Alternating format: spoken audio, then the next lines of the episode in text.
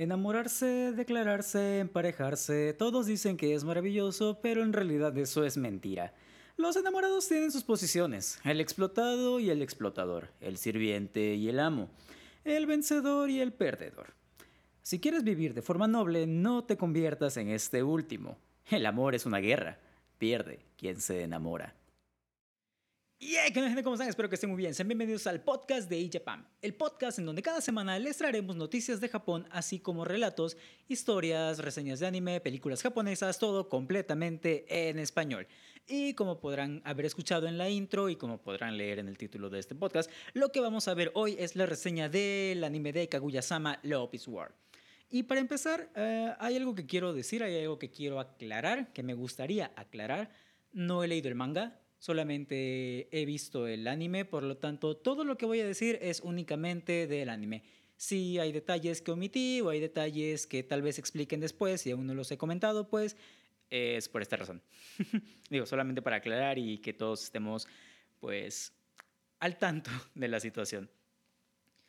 Bueno, bueno, bueno. Kaguya-sama Love is War es uno de los animes que hasta donde sé es como de los más populares últimamente realmente no sé, tiene mucho que me desconecté de este mundo del anime, ya tiene muchísimos años que no veo tanto anime como veía antes. Eh, y una de las cosas con las que me gustaría comenzar es precisamente esto. Hace muchos años era muy asiduo a ver anime. Eh, y hace muchos años estoy hablando de cuando era prepa y ya tiene algunos ayeres. veía demasiado anime, veía Mm, por temporada no sé cuántos animes veía, pero llegó un punto en el que los, eh, el, ver los animes me empezó a provocar algo como aburrimiento. ¿Aburrimiento es una palabra? Bueno, X. Y esto es porque todos seguían un mismo patrón. Bueno, hablando específicamente de animes de comedia romántica, comedia romántica escolar, eh, que eran los que más veía en su momento noté que todos tenían un patrón que se repetía y se repetía y se repetía. Quizás solamente cambiaba el nombre del personaje y el color de cabello de los personajes. bueno, el nombre del protagonista, perdón. Y el color de cabello de los protagonistas, porque de ahí en fuera la historia era o iba más o menos por el mismo rumbo. Entonces, esto hizo que le perdiera el hilo, o sea, que dejara de verlos por completo, sobre todo después de que di la segunda vuelta de Toradora que en su principio me encantó, pero ya cuando la vi por segunda vez es como que, ¿qué chingados es esto? ¿Puedo decir esa palabra en este, en este programa? no sé, eh, supongo que si este clip no sale, pues eh, fue por que no puedo decir esa palabra eh, en el programa. Pero sí, el hecho de que todo, de que la mayoría de los animes de este género siguieran ese, esa fórmula, pues lo hizo demasiado aburrido, demasiado X, demasiado monótono. Y como eran los que más veía, junto con algunos shonen, que también los shonen seguían la misma, eh, la misma fórmula, pues me alejé un poco. Eh, recientemente me reencontré con el anime por, ciertos, por ciertas series que también vamos a tratar en este segmento, pero esta de Kaguya-sama no fue recomendación, eh, más adelante les contaré cómo llegué al anime, es uno de los puntos que quiero tocar, pero desde que lo vi fue un baño de frescura, uh, y siento que parezco un comercial de, de jabón o algo así diciendo baño de frescura, pero sí, fue un sentimiento muy grande, de mucha frescura, el ver Kaguya-sama Love is War. Porque, bueno, por el simple hecho de que aunque actualmente van dos temporadas y cada temporada tiene 12 capítulos, me he reído en todos los capítulos. No puedo decir que hubo un capítulo que no me gustó. Y en parte se lo debo al formato en el cual el anime está hecho. Es un anime que el capítulo dura los veintitantos minutos clásicos, pero podemos entender que están divididos como en tres sketches. Cada capítulo está dividido en dos o tres sketches, mini episodios, vaya. Y de alguna forma lo podemos tratar como una especie de sitcom. Eh, la comedia sitcom eh, viene de, bueno, la palabra sitcom viene de comedia situacional. ¿Situacional es una palabra? Bueno, X. en el cual no se sigue una línea narrativa tal cual. Los episodios son autoconclusivos y pues rara vez tienen como una línea argumental. Ponen a los personajes en un episodio, en una situación, y ahí es donde surge la comedia. Es, es algo parecido a lo que sucede con Kaguya-sama. A pesar de que sí tenemos una línea argumental, de la cual debí de haber hablado en un principio, ahorita voy a hablar de la línea argumental, eh, que es nuestra meta final, pues no hemos, no tenemos, mejor dicho, como que una historia que siga un, un arco, vaya. Bueno, sí hay mini arcos, pero estos mini arcos están repartidos en mini segmentos, en sketches. Cada sketch puede ser independiente del siguiente y del siguiente y de los demás sketches de los demás episodios. Sin embargo, son autoconclusivos y realmente son muy, muy, muy, muy graciosos. Eh, y esto es algo que a mí me gustó, ese como toque de frescura que ya tenía tiempo que no veía y tampoco sé si hay si haya otras series que, que tengan este toque o este esta forma de, desarrollar los episodios, mm, les repito, actualmente no conozco muchas series, salvo las que vamos a retratar más adelante, pero pues me agradó bastante esta forma de dividir los episodios, fue muy nuevo para mí. Y esto hizo que los episodios se me hicieran súper rápidos, súper dinámicos, en ningún momento llegué a sentirme aburrido. En los 24 episodios que van, nuevamente les aseguro, en ningún momento me aburrí, ningún episodio lo sentí pesado, ningún episodio o mini sketch, bueno, ningún sketch, tuve las ganas de saltármelo, siempre me estuve riendo. Pero bueno, ¿de qué te reías, Oscar? Ya que nos has contado todo eso, pero no nos has contado de qué trata la serie, que fue lo primero que debiste haber contado, según el guion que escribiste, que para nada está siguiendo. Pues bueno, Kaguya-sama Love is War sigue precisamente la premisa de lo que escuchamos en ese intro que narré. Son dos personas que intentan hacer que la otra persona se le declare. ¿Por qué? Pues por lo mismo que acabamos, bueno, que escuchamos en la intro siguen como esta especie de creencia de que la primera persona que se declara en una relación pues va a ser la persona sumisa, la que va a estar sufriendo como pues las bromas del otro, va a ser la persona débil de la relación. Entonces, nuestros dos protagonistas, Shirogane y Kaguya, tienen una personalidad muy, muy, muy fuerte y obviamente no quieren pasar a ser el perdedor, entre comillas. Entonces, nos vamos a estar encontrando podemos llamarlo como batallas de intelecto al nivel Kira versus L en Death Note para hacer que la otra persona se le declare. Eh, básicamente lo que vamos a estar viendo eh, son los planes de estas dos personas, planes súper elaborados. Eh, realmente son planes que tienen una... Iba a decir planeación. tienen un trasfondo, tienen un modo de desarrollarse tan, tan, tan grande que, que realmente se sienten así como que, wow, es como el plan maestro. Eh, evidentemente no funcionan. y precisamente es esta situación la que, o es esta premisa la que nos va a poner en las diferentes situaciones para que se desarrolle la comedia. Y no va a ser en todos los, bueno, sí, en todos los episodios vamos a ver que Shirogane o Kaguya van a intentar hacer que la otra persona se le declare, pues para quedar como los vencedores de la relación. Eh, estas dos personas, nuestros dos protagonistas, Shirogane y Kaguya, aunque tienen una personalidad muy, muy fuerte, muy firme, eh, hablando ya de sentimientos, son personas muy suaves, muy, bueno, no, no sé si suave es la palabra correcta, pero son muy melosos, por decirlo de cierto modo. Entonces, eh, tienen esta fuerte, tienen estas ganas de confesar sus sentimientos a la otra persona, pero por no quedar como el perdedor, hacen planes súper elaborados para que la otra persona sea quien se declare. Y bueno, estos son nuestros dos protagonistas principales, Shirogane y Kaguya. Shirogane es el presidente del consejo escolar. Creo que también debí de haber mencionado esto. es un, ah, Kaguya-sama es un anime de comedia escolar, de esos que les comenté en un principio que no me gustaban ya por la misma fórmula. Pero pues tenemos esta nueva, bueno, al menos para mí, nueva fórmula que sí le da esa frescura que el género necesitaba. Tenemos a Shirogane, tenemos a Kaguya, que es la vicepresidenta del consejo escolar.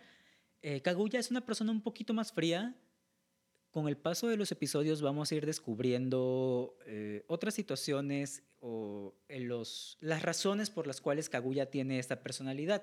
Básicamente son por motivos de su familia, que pues al ser como que muy okanemochi, okanemochi que tienen dinero, que tienen mucho dinero. De hecho, toda esta escuela donde están todos es para personas como influyentes, con mucho dinero, puestos en política, personas importantes, etc. Entonces, eh, la familia de Kaguya sí es muy estricta con sus miembros, con sus integrantes, y esto hace que Kaguya tenga como que esta personalidad un poco más fría y más distante. Eh, en ciertos episodios, como en el último episodio de la primera temporada, vamos a entrar un poco más en detalle acerca de cómo es la familia de Kaguya y el porqué de su personalidad. Eh, también en algunos episodios de la segunda temporada, sobre todo en el último, vamos a descubrir un poquito más acerca de Kaguya. Y eso es lo que es, es otro de los puntos que también me gustó del anime los personajes al principio sí pueden parecer un poco estereotipos, de hecho son muy estereotipados. Ya, se me está pegando la dislexia. Por cierto, podcast que no voy a mencionar porque ya todo el mundo sabe que, de qué podcast estoy hablando.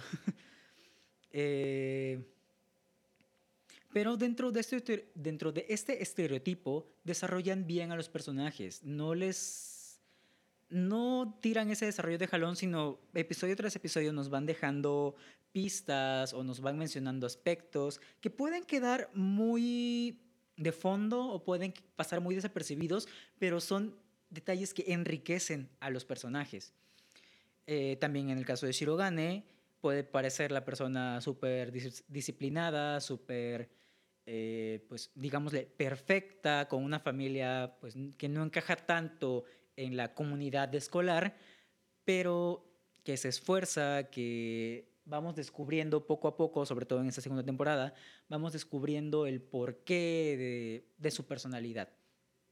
Eh, por supuesto que otro de los personajes, yo creo que el personaje que tiene más trasfondo dentro de toda la serie es eh, Ishigami, como lo, ah, como lo, ah, lo siento, como lo autonombraron en Twitter Ishigot.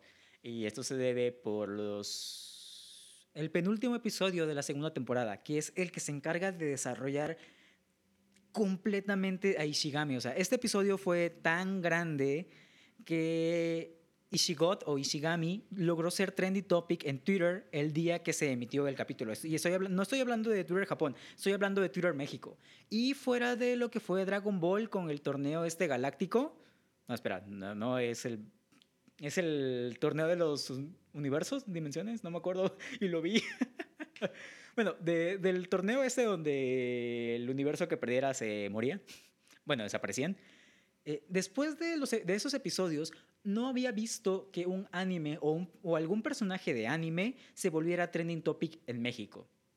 Hasta que llegó el episodio de Kaguya-sama, de Ishigami, de Ishigot lo desarrollaron tan bien, fueron dejando pistas o fueron dejando pequeñas semillas a lo largo de la temporada hasta llegar a ese momento, hasta llegar al penúltimo episodio de la segunda temporada que fue donde explotó todo. Y el, capítulo fue también tan grande dentro del fandom que muchos youtubers que hacían reacciones a los episodios, eh, algunos sí se quebraron viendo pues, la historia, viendo el trasfondo de Ishigami. Y nuevamente, estos detalles son los que hacen que valore más a una serie, porque nos permiten descubrir más a los personajes, nos permiten ver cómo crecen, ver su desarrollo, nos hacen empatizar más con ellos. Y pues para el género, a menos de que sucedan ciertos factores o haya ciertos aspectos, pues yo siento que es difícil empatizar con ellos, o al menos yo no suelo empatizar con personajes de comedias románticas, al menos de las comedias románticas típicas, porque como ya mencionaremos, hay, o como ya reseñaremos, habrá otras comedias románticas que ya son un poco más, pues, maduras, entre comillas, no maduras, sino más acorde a mi edad, y hace que empatice un poco más con ellos. Y es algo que, pues, no suele suceder a menudo. Otro de los personajes que también eh, es como, no es como, es protagonista de la serie es Chica. Mm, por supuesto, no iba a no hablar de Chica. Es uno de los personajes, yo creo que más queridos por el fandom. Tan queridos que en la primera temporada logró tener su propio ending. Y yo siento que para que un personaje tenga su propio ending es porque tuvo una gran aceptación por parte del público. E, el ending está muy, muy, muy pegajoso, está muy chidillo.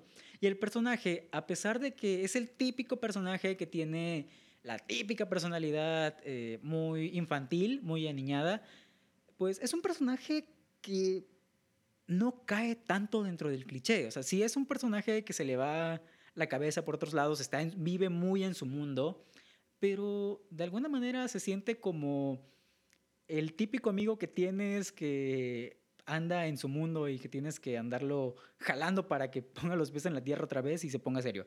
Eh, lo mismo sucede con Chica cuando, bueno, no sé si ustedes tienen amigos así, yo tengo un par de amigos así. Eh, y cuando Chica, o cuando se le requiere, Chica sí tiene los pies sobre la tierra. Eh, no es tan infantil todo el tiempo, solamente cuando tiene tiempo libre, pero cuando se le necesita o cuando fija la mirada en algo, es, es un personaje, pues, digámosle, serio, mm, serio a su manera.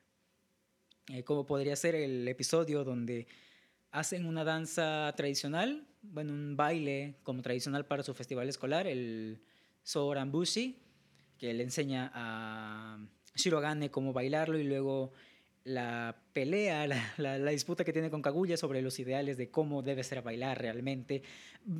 Con esos pequeños detalles vamos conociendo un poco más sobre la personalidad de Chica, que no solamente es aniñada, sino que tiene una forma de pensar particular por ciertas razones que no sé si lo vayan a explicar en el manga, en el anime, pues, quizás solamente sea el típico personaje que ponen con esa personalidad, pero pues detalles.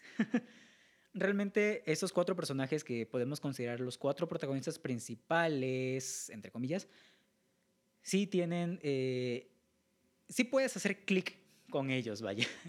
Son entretenidos, eh, le agregan una comedia muy divertida. De hecho, Chica tiene eh, como el mayor rol de cómo, del por qué terminó la segunda temporada así como terminó dentro del mini sketch.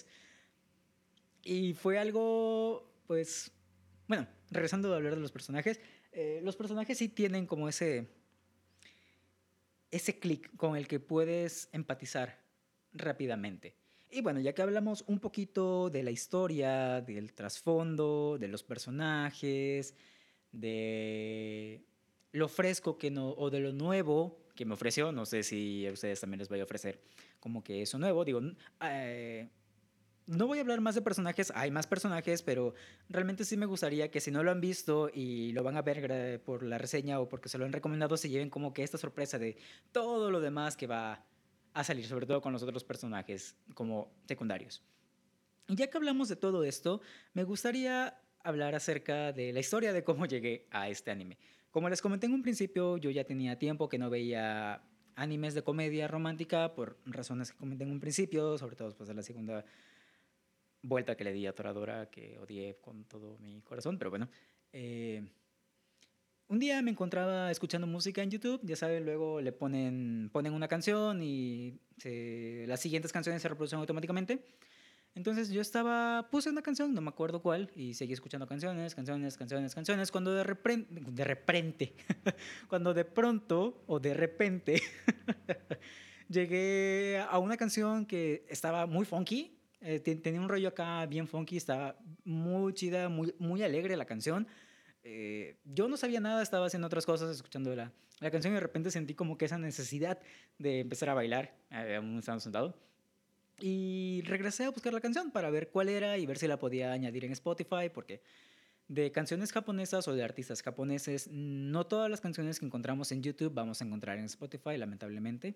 Pero bueno, revisé el nombre del artista para pues buscar la canción y empecé a leer los comentarios que estaban sobre, sobre el video para saber un poquito más y practicar un poquito el japonés que tenía oxidado en ese momento. Bueno, no tenía tan oxidado, pero sí quería como practicar un poquito más de, del idioma, vaya.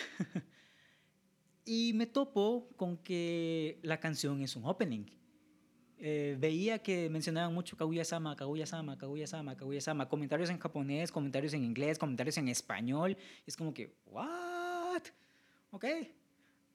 No veré el anime solamente porque me gustó el opening. Mm, y quiero aclarar que el video de la canción no era el, un video del anime o el opening tal cual del anime, sino era el video musical tal cual del, del artista, que por cierto el artista se, se llama Masayuki Suzuki.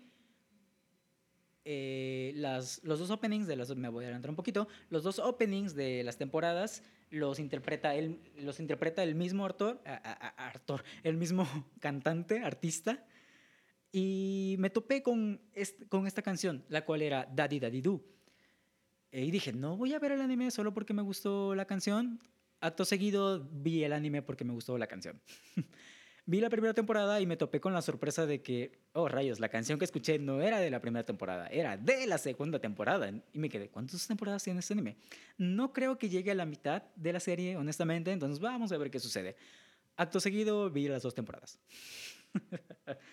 el, opening de la primera temporada se titula Love Dramatic, también es de Masayuki Suzuki, como mencioné. También tiene un rollo acá medio funky, bueno, no, medio funky, es un rollo funky completamente. Las dos canciones son muy alegres. Mm, definitivamente yo sé que les van a gustar, van a querer tenerlas en su playlist y ya las canciones están en Spotify, así que las van a poder descargar sin problema y de forma legal. y sí, o sea, eh, llegué al anime porque me gustó el opening de la segunda temporada y empecé a ver el anime porque yo quería escuchar ese opening. Según yo, mm, en, en, los comentarios del video no decía nada de primera y segunda temporada. Y me topé con que no era y era otra canción que también está muy, muy, muy chida. Y me terminé la primera temporada y chale. ¿Y ahora qué hago? Veré la segunda temporada. Vi la segunda temporada, la vi cuando estaba en emisión. Y cuando terminó la segunda temporada sentí un, una especie de, vacío existencial, porque la temporada salía los sábados, yo ya tenía marcados mis sábados como sábados de risa. O sea, era el... Veía otro anime que era una... que, que era mi... Ah, sí, estoy viendo otro anime los miércoles, que son mis miércoles de novela, mis sábados de, de comedia. Y cuando terminó, sí sentí una especie de vacío. Es como, ¿y ahora qué voy a hacer los sábados? ¿Ahora qué voy a ver los sábados? Y pues estoy esperando la tercera temporada a que la anuncien tan siquiera. Y mientras paso los sábados viendo Doctor House. Porque pues no sé qué más ver. si tienen alguna otra recomendación pueden dejarla en los comentarios o enviarle un mensaje a través de las redes sociales, por favor. Porque ya no sé qué, qué vas a ver. Esa es la historia de cómo llegué a Kaguya-sama, de cómo Kaguya-sama cambió mi vida. Bueno, no cambió mi vida, pero sí me dio muy buenos ratos. Sí me reí bastante, como les comentaba en un principio. No hubo capítulo que no me gustara, no hubo capítulo que sintiera lento, que quisiera adelantar, que quisiera quitar. Siempre me estuve riendo y ese es un, un value que le otorgo mucho a Kaguya-sama. Es un plus el hecho de que todos los episodios me hayan gustado, me son, al menos yo que soy muy quisquilloso con series, animes, eh, soy muy, muy quisquilloso en aspectos de guion, eh, sí le doy como que ese plus extra el hecho de que el anime pues no me haya decepcionado en nada, a pesar de que no buscaba nada. Yo creo que ese, el hecho de que no buscara nada fue uno de los, eh, ¿cómo se llaman? Uno de los factores que hizo que el anime me encantara. Eh, bueno, les hablé de los openings, no les puedo hablar de los endings porque eso sí me lo salté. eh, digamos que no soy muy fan de las canciones súper melosas y los endings de Kaguya-sama yo los sentí súper melosos, entonces pues eh, me lo salté. Así que no les puedo comentar nada al respecto de... Y como conclusión, Kaguya-sama Love is War es un anime muy interesante, muy divertido, tiene este toque fresco que actualmente pues yo no he encontrado, entonces fue algo nuevo esta división de sketches que lo hacía más divertido, porque al ser episodios aún más cortos, se iba más rápido el tiempo, los chistes se remataban bien, se remataban a su tiempo y funcionaban. Y pues véanlo. Vean Kaguya-sama Love is War si no lo han visto y si ya lo han visto, pues vuelvan, a ver. Yo lo estoy volviendo a ver porque la verdad sí, sí me, me ayuda a pasar el rato, sobre todo en estas épocas en las que tenemos que estar encerrados, porque pues, si salimos, eh, ustedes saben lo que sucede. y pues soy mucho de dar gracias teléfono por sonar, se me olvidó haber puesto... Eh, silencio en todos los dispositivos como regla general que tengo. Eh, X, no sé por qué estoy diciendo esto. Eh, tengo la tendencia de calificar películas, series que vea, eh, usualmente es del 1 al 5 o del 1 al 10. Todos, todas las reseñas las voy a dejar con una calificación también, absolutamente nada objetiva, es una calificación completamente subjetiva. Eh, por supuesto, va a variar a la calificación que ustedes le puedan otorgar, pero para mí, Kaguya-sama Love This War es un 5 estrellas de 5. No es una obra maestra, no es un guion así. Vaya, el guion que se merece todos los premios del mundo no es un Full Metal Alchemist Brotherhood, no es un Fate Stay Night Zero, no es algo parecido. Pero por el producto que es, sí se merece ese 5 de 5. Si ustedes tienen una calificación diferente, pueden comentarlo en nuestras redes sociales, pueden comentarlo en el video de YouTube, que pues este podcast va a estar subido como video de YouTube también, pueden dejarlo en los comentarios, pueden enviarlo a la página de Facebook, a Twitter, a mis redes personales, pueden compartirnoslas. Créanme que nosotros vamos a estar encantados de leerlos. También si tienen alguna sugerencia de algún anime que quieren que veamos para que reseñemos, aunque no sé si eso tenga sentido, pueden dejárnosla en redes sociales, pueden dejarlo en YouTube, pueden dejarlo donde quieran. Si tienen algún otro comentario, pueden dejarlo. Créanme, nosotros estamos encantados de leerlos. Y bueno, creo que vamos a dejar el podcast por aquí. Si este episodio te gustó, no olvides dejarnos tu pulgar arriba y no olvides suscribirte al canal de YouTube si es que no lo estás. No olvides compartir este video con todos tus amiguitos.